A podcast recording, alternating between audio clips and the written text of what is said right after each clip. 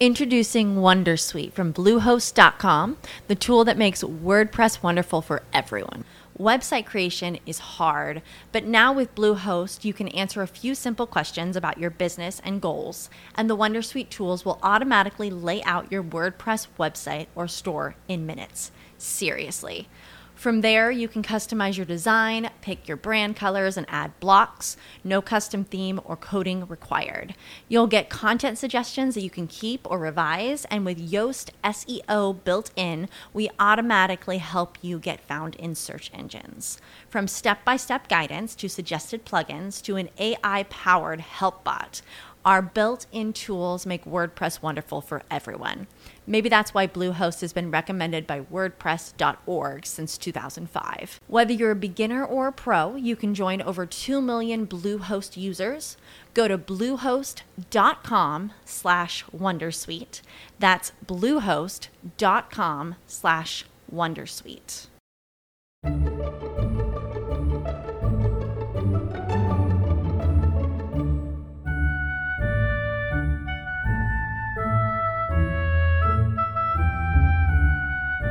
Hola, esto que vais a escuchar es el capítulo 18 de Trasteando en la Escuela del 22 de diciembre de 2017. Bienvenidos a Trasteando en la Escuela. Yo soy Marta Ferrero y este es el podcast que acompaña al proyecto Trasteando en la Escuela. Nuestro protagonista hoy son las altas capacidades y el proyecto La Rebelión del Talento, una página web en la que Paulina Banfalvi comparte todo lo que va aprendiendo sobre estos conceptos en los que llevamos algo de atraso en España. Con ella vamos a hablar de qué son las altas capacidades, cómo se detectan y qué se puede hacer en la escuela para que estos niños disfruten aprendiendo y desarrollen todo su potencial. Vamos con la entrevista de Trasteando. Hoy vamos a hablar de un asunto muy interesante que son las altas capacidades, que es más o menos lo que antes se conocía como superdotación, pero esto ha cambiado mucho en los últimos años. Hay que, hay que aprender mmm, prácticamente todos los días sobre estos nuevos conceptos y Paulina Banfalvi lleva un poco de ventaja en esto de aprender sobre los conceptos relacionados con altas capacidades. Paulina, buenos días. Buenos días. Bueno, Paulina tiene una, una, página web, un blog, como queráis llamarlo, que se llama Altas Capacidades, la rebelión del talento, y, que, y en el que va contando un poco, pues eso, todas las, las novedades que, que, va encontrando, novedades con, con fundamento, ¿no, Paulina? No cualquier cosa de las que se pueden ver en Internet. Sí, nuestro blog es un proyecto de divulgación basada en las investigaciones de los últimos 15 años de los expertos más relevantes en, en este campo, uh -huh. porque en España toda esta literatura científica no ha llegado y estamos todavía manejando criterios del siglo XIX, principios del siglo XX, que han sido totalmente superados por la investigación y aquí no se conocen ni siquiera en muchas universidades. Eh, ¿Cómo definirías tú, cómo le explicarías a alguien que, que, no ha oído hablar nunca de altas capacidades, que tiene bueno, pues esa creencia antigua de, de lo que era un superdotado? Eh, ¿Cómo le explicarías qué es exactamente altas capacidades? Pues le diría que al contrario de lo que siempre hemos estado valorando, que es ver a lo que llamábamos superdotado en función de su rendimiento, buscando de alguna manera niños genio que eran capaces de tocar el violín a muy corta edad o de hacer cálculos matemáticos de cabeza eh, sorprendentes, en lugar de buscar ese rendimiento y de que sea esas proezas las que nos determinen si un niño es o no es, lo que eh, estamos hablando ahora es de un potencial en desarrollo. Es decir, lo que ahora se, lo que ahora se define como altas capacidades eh, es eh, el potencial que podemos ver en algunos niños y que le hacen sobresalir eh, en relación a su entorno. Es también un valor de comparación con nuestro entorno y, y, con los niños de nuestra o otros niños de la misma edad.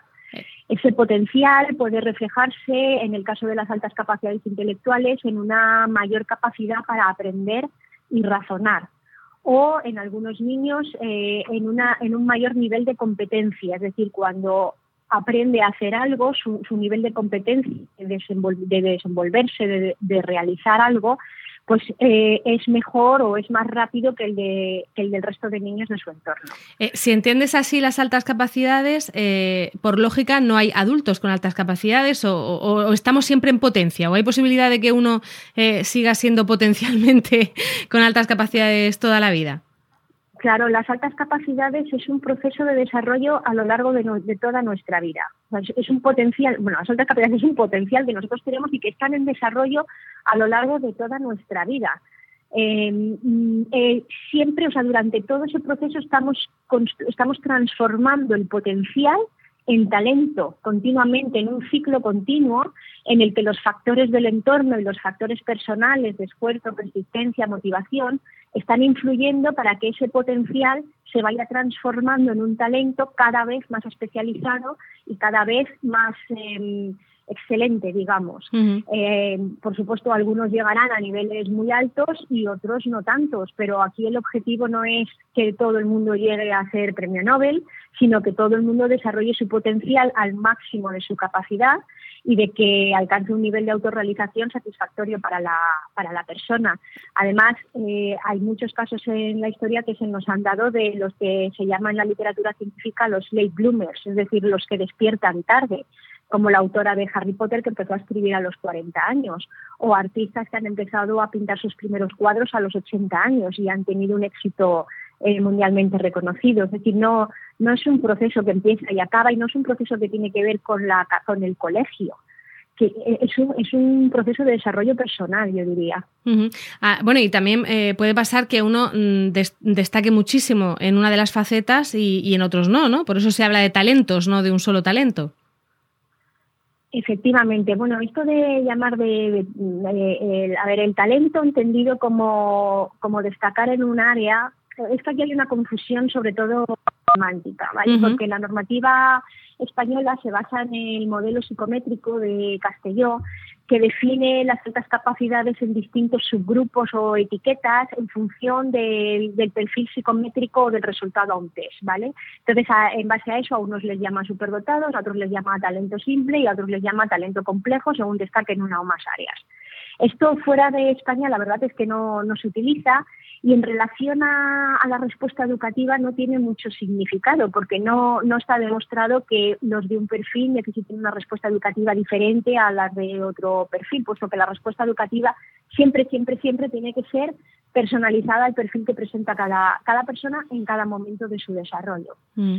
Otra cosa es cuando estamos hablando de talento como potencial transformado en competencia que eh, es el término que utiliza, por ejemplo, uno de los grandes investigadores, que es François Gagné, y ahí te está hablando del talento, efectivamente, en una o más áreas, pero no como una etiqueta de la persona, sino como, como la plasmación de ese potencial en algo concreto y medible, en un resultado.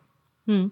Eh, ¿En cuántas cosas nos, nos equivocamos cuando pensamos en, el mito de, un niño con, altas capacidades? ¿Hay, ¿Hay, alguna manera, hay algún perfil de niños con altas capacidades o cada uno es un mundo?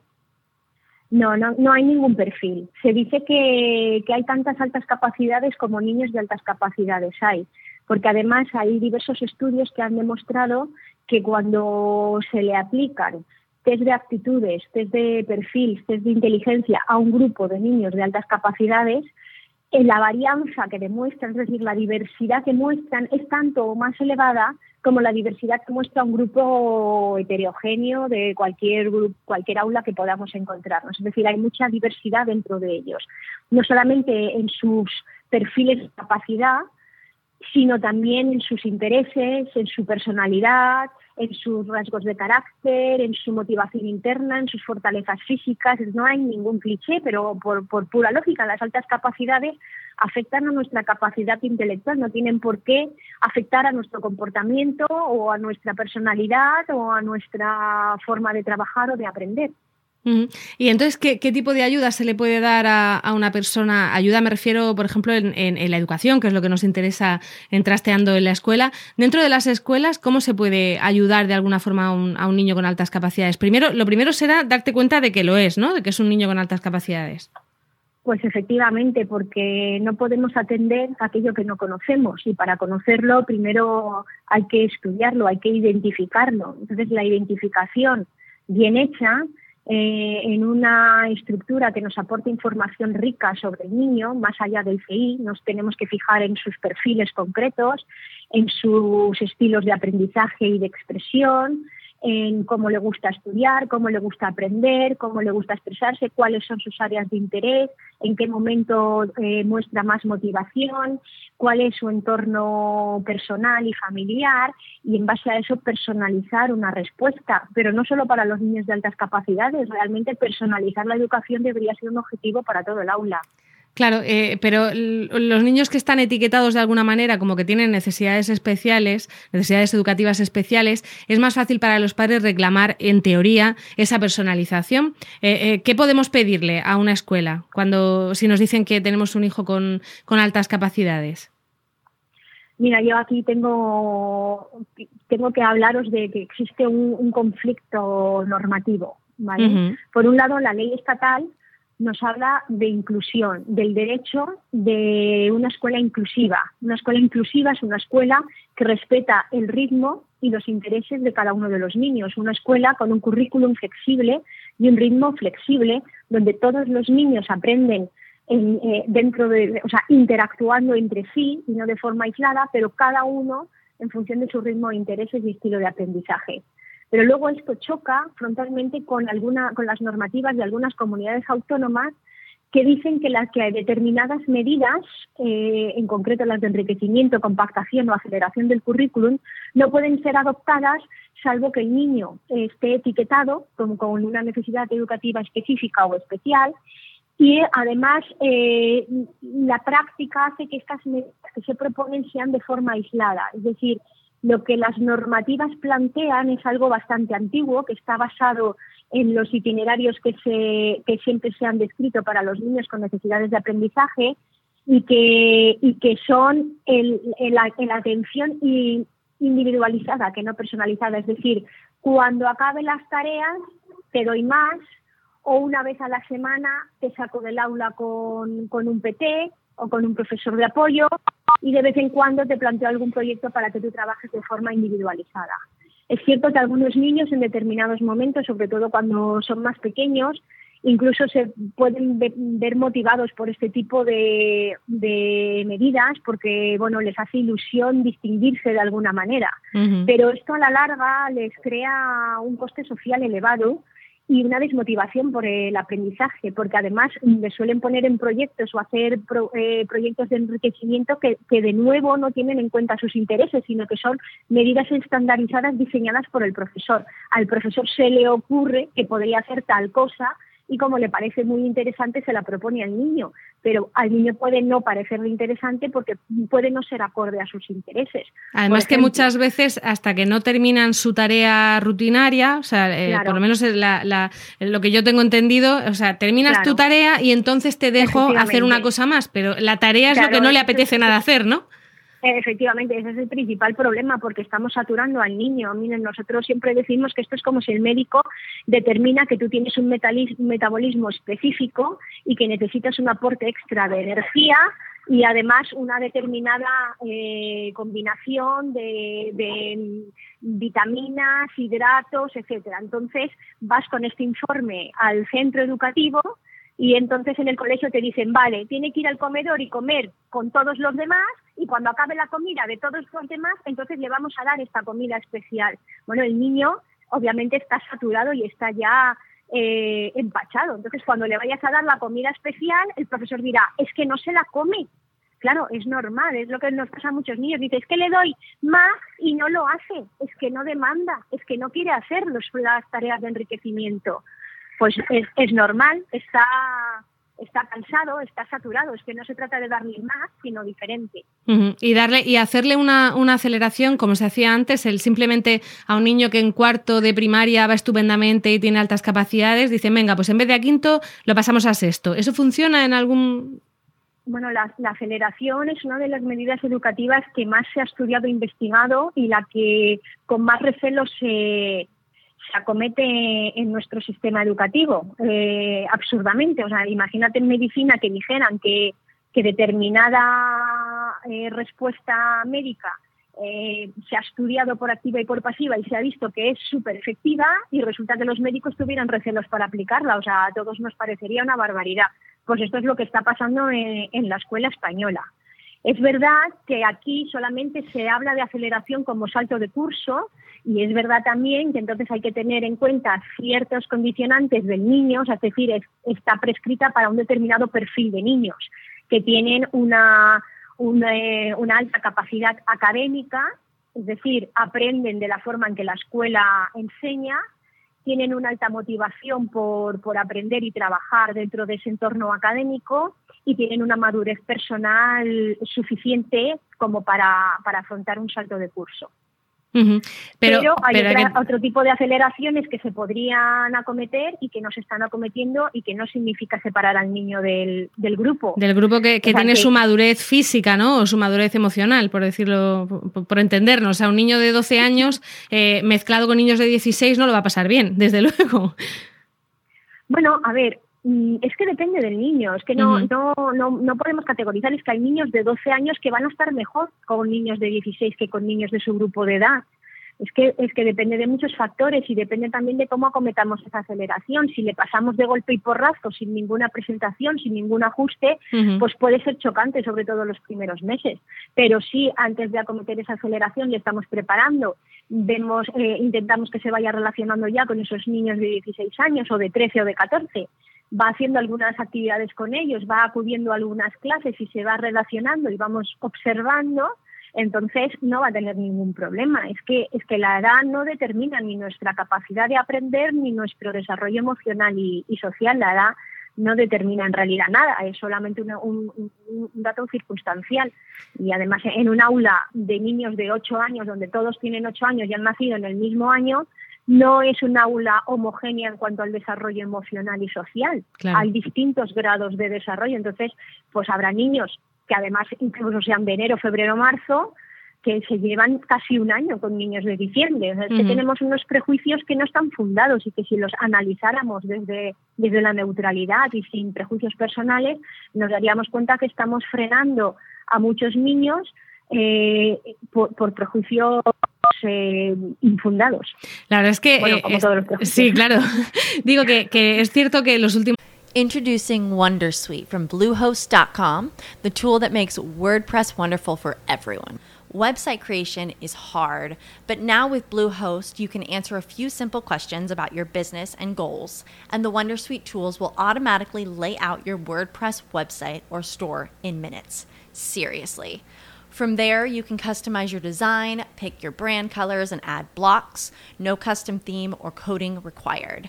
You'll get content suggestions that you can keep or revise, and with Yoast SEO built in, we automatically help you get found in search engines. From step by step guidance to suggested plugins to an AI powered help bot. Our built in tools make WordPress wonderful for everyone. Maybe that's why Bluehost has been recommended by WordPress.org since 2005. Whether you're a beginner or a pro, you can join over 2 million Bluehost users. Go to bluehost.com slash Wondersuite. That's bluehost.com slash Wondersuite. Años nos estamos replanteando un montón de cosas que dábamos por hechas en la escuela, como eso de, dividirles por edades según el año en el que nacen, que es una cosa eh, que llevamos un montón de años haciendo y que nos parece que es lógico y que es tal, y, si uno se pone a, estudiarlo un poquito se da cuenta de que no, no tendría por qué ser lógico el tener a, los niños simplemente por el año que han nacido en un curso. Eh, Paulina, yo quería que nos contaras un poco por qué, por qué te lanzas a hacer esto de la rebelión del talento. ¿Es, eh, ¿Pretendes hacer una labor eh, solamente divulgativa, compartir lo que estás aprendiendo, que sea un poco una plataforma de reivindicación? ¿Cuáles son los objetivos? Pues mm, bueno, nosotros em, empezamos varias mamás, aunque al final me he quedado yo sola, pero la verdad es que no empezamos con un objetivo nada ambicioso. Eh, de alguna manera nos reuníamos siempre con las mismas protestas y las mismas reivindicaciones, leíamos eh, libros en, eh, de literatura americana científica sobre este tema y, protestábamos y, nos, nos molestaba la falta de que esta información, bueno, de que este tipo de investigación científica no estuviera eh, publicada o traducida en español y no estuviera al alcance del profesorado ni de la administración, ni siquiera de, de, muchas universidades o de muchos eh, profesores de universidad. Entonces, eh, de alguna manera empezamos mm, a escribir y los primeros artículos tuvieron una gran difusión y además esto coincidió con que coincidió en fechas con que se publicó por la parte de la Comunidad de Madrid una nueva normativa en relación a la atención de los niños de altas capacidades que supuso un retroceso sobre lo que ya existía, o sea, era todavía más retrógrada y estaba basada en conceptos más antiguos todavía, exigiendo que los niños tuvieran que mostrar rendimiento excelente siempre, por ejemplo, o sea, eh, eh, que no se le pide ni a los futbolistas, ni a los grandes futbolistas se les pide ganar todos los partidos, pero a nuestros niños se les pide sacar sobresaliente en todas las asignaturas hasta en gimnasia para ser considerados niños de alta capacidad o tener derecho a medidas de, adaptación eh, o determinadas medidas educativas. Entonces, eh, pues nosotros protestamos primero en las redes y tuvimos la suerte de que el consejero de, Educación se prestó a, atendernos y eh, nos solicitó presentarle una propuesta de modificación de la normativa, que así hicimos en, eh, en el mes de octubre del 2015 y bueno, parece, nos, nos dijeron que le habían parecido muy oportunas determinadas medidas y que con ello iban a a cometer una reforma de la, de la ley de diversidad o de la normativa en relación a la atención a la diversidad en la Comunidad de Madrid, pero luego ya no hemos sabido nada, suponemos que están trabajando en ello y que en algún momento se hará pública.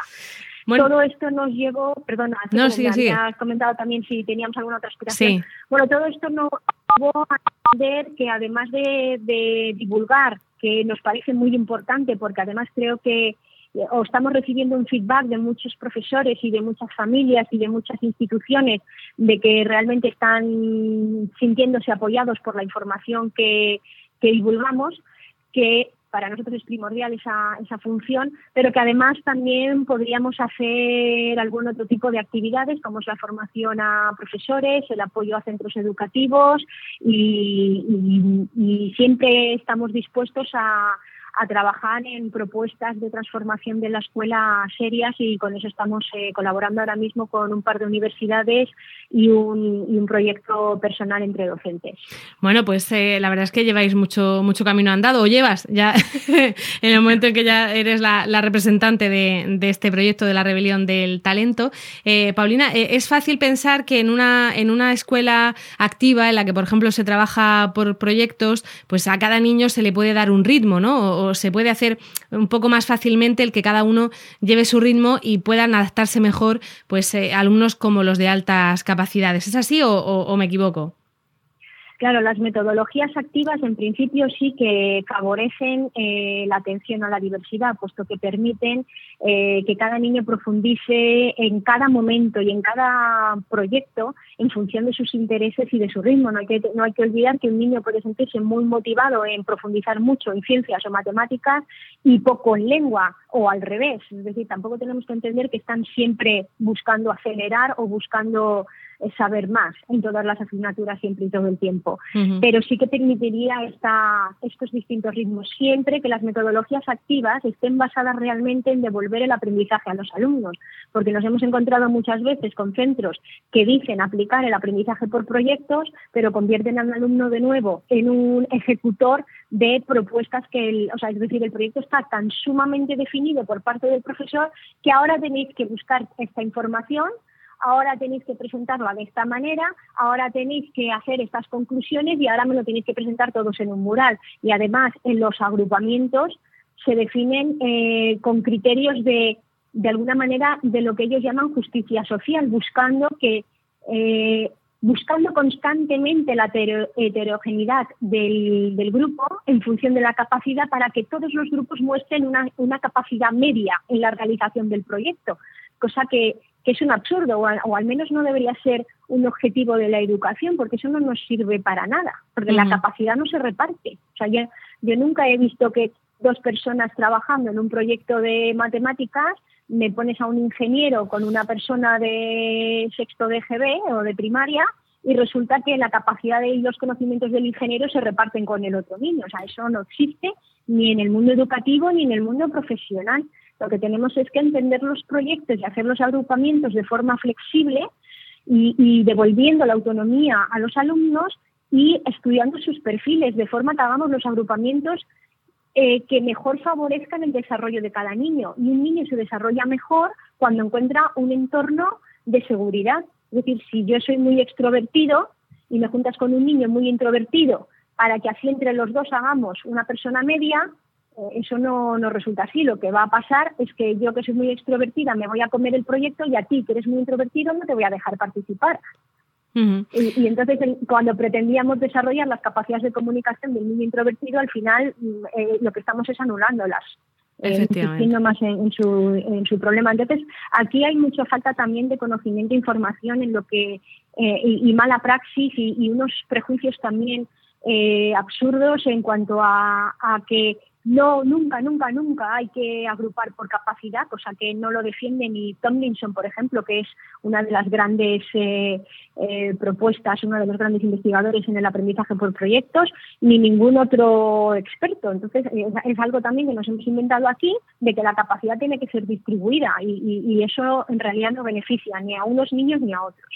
Bueno, y para, ir terminando ya, porque nos estamos quedando sin tiempo, a mí me gustaría que nos dijeras qué, qué, qué consejo le darías a alguien que piensa que su hijo o uno de sus alumnos, en el caso de los profesores, puede tener altas capacidades. qué, qué le dirías? Pues, hombre, yo le diría que lo aborde desde, desde el positivismo y el reto, porque eh, también se entiende, muchas veces la gente reacciona de forma como si tuviera, Dios mío, un problema. Y bueno, es que en absoluto es un problema. Además, me parece un agravio comparativo con, personas que realmente pueden tener problemas familiares. Yo creo que tenemos que vivirlo desde la alegría y el positivismo, porque es que así es, y, y desde la cooperación entre la familia y el centro y los profesionales de la psicopedagógicos para que puedan eh, darle la respuesta educativa más acorde a ese niño. Es que, es que no, no son ningún problema cuando eh, se pueden desarrollar en un entorno donde se da libertad y flexibilidad a sus intereses, motivaciones y ritmo.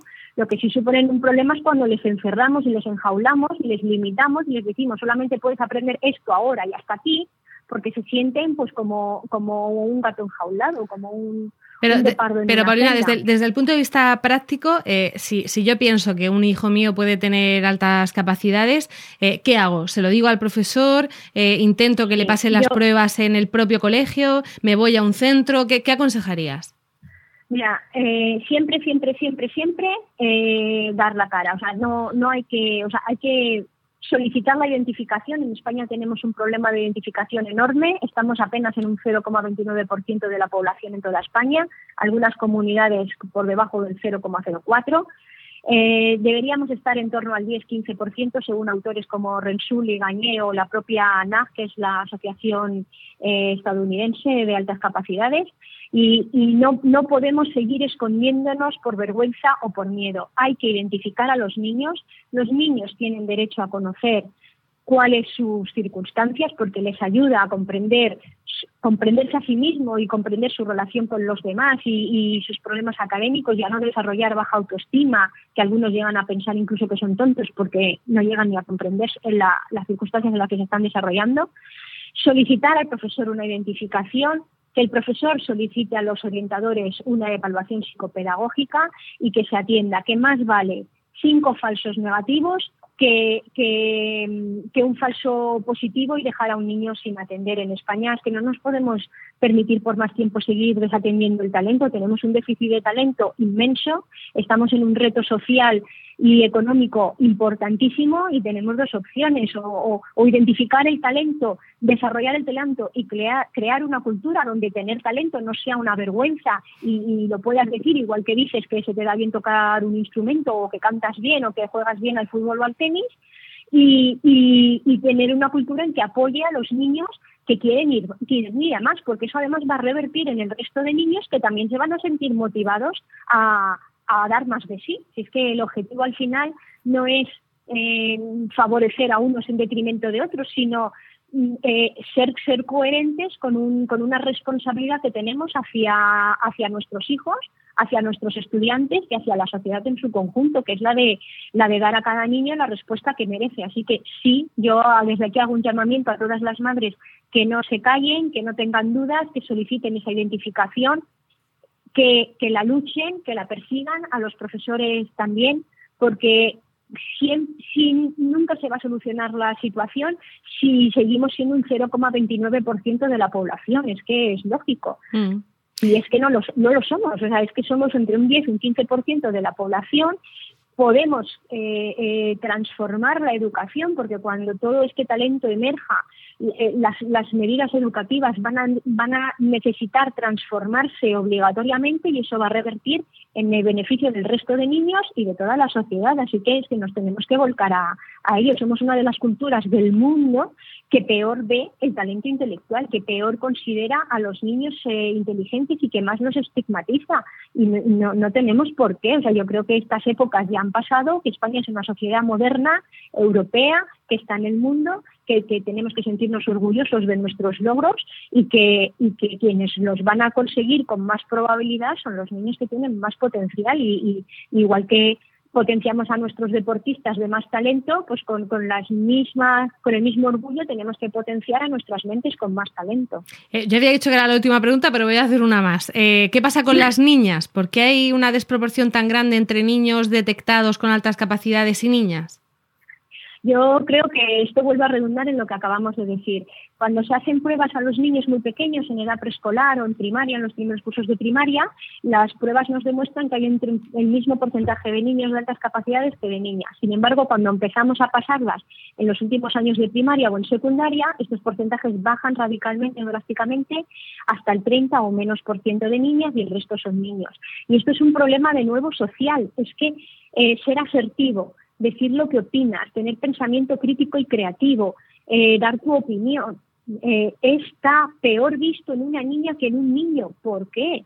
¿Por qué? Porque, yo creo que es que son valores de nuestra sociedad que debemos descartar ya del todo. Es que las niñas pueden hablar, igual que los chicos, de cualquier tema de física, de ciencia, de literatura o de cualquier otro tema que les interese y no por eso ser una amenaza ni para el grupo, ni para sus relaciones sociales, ni para su, su eh, posicionamiento, digamos, eh, dentro del dentro del grupo de, amistades. Mm. Yo creo que este este cliché de que las mujeres eh, hay que tienen que ser más sumisas, evitar decir lo que opinan, eh, ser simpáticas, estar con el grupo y con bueno yo yo es que creo que vamos, nunca he vivido en esas circunstancias y, no quiero que mis hijos vivan así ni, ni, considero que sea un modelo adecuado para una sociedad moderna del siglo XXI y menos aún para España, que tenemos mujeres con mucho carácter y lo que no tenemos que hacer es ocultarlo. Bueno, pues yo creo que Paulina Banfalvi nos ha dado muchísimas cosas en las que pensar con esta, con esta entrevista y, en fin, y que hacen falta muchos cambios en la educación y quizá en este concepto de altas capacidades es una de las cosas en las que más hay que revolucionar y trastear en, las aulas. Eh, muchísimas gracias por atendernos, Paulina. Gracias a vosotros. Estás escuchando Trasteando en la Escuela con Marta Ferrero. Hemos contado en el programa de hoy con Paulina Banfalvi y como siempre me han ayudado con la producción del episodio el resto del equipo de Trasteando, Eva Bailén, Laura Bermúdez, Belén Cristiano, María Pérez, Jacinto Molero, Iria Rodríguez, Gemma Pérez, Ainara Muruzábal, Domingo Socorro y Noemí López. Con esto hemos llegado al final del décimo octavo episodio de Trasteando en la Escuela, que además es el último de este año 2017. Gracias por el tiempo que habéis dedicado a escucharnos, esperamos que os haya resultado entretenido y que nos ayudéis a trastear y a compartir todas estas ideas. Volvemos en 15 días en Trasteando en la Escuela. Tenéis la información y enlaces de este episodio en nuestra web trasteandoenlaescuela.com y también en la web de la red de podcast a la que pertenecemos, emilcar.fm barra trasteando. En ambos sitios esperamos vuestros comentarios y también encontraréis las formas de contactar con nosotras. ¡Feliz año! Ya nos despedimos y gracias por escucharnos en Trasteando en la Escuela.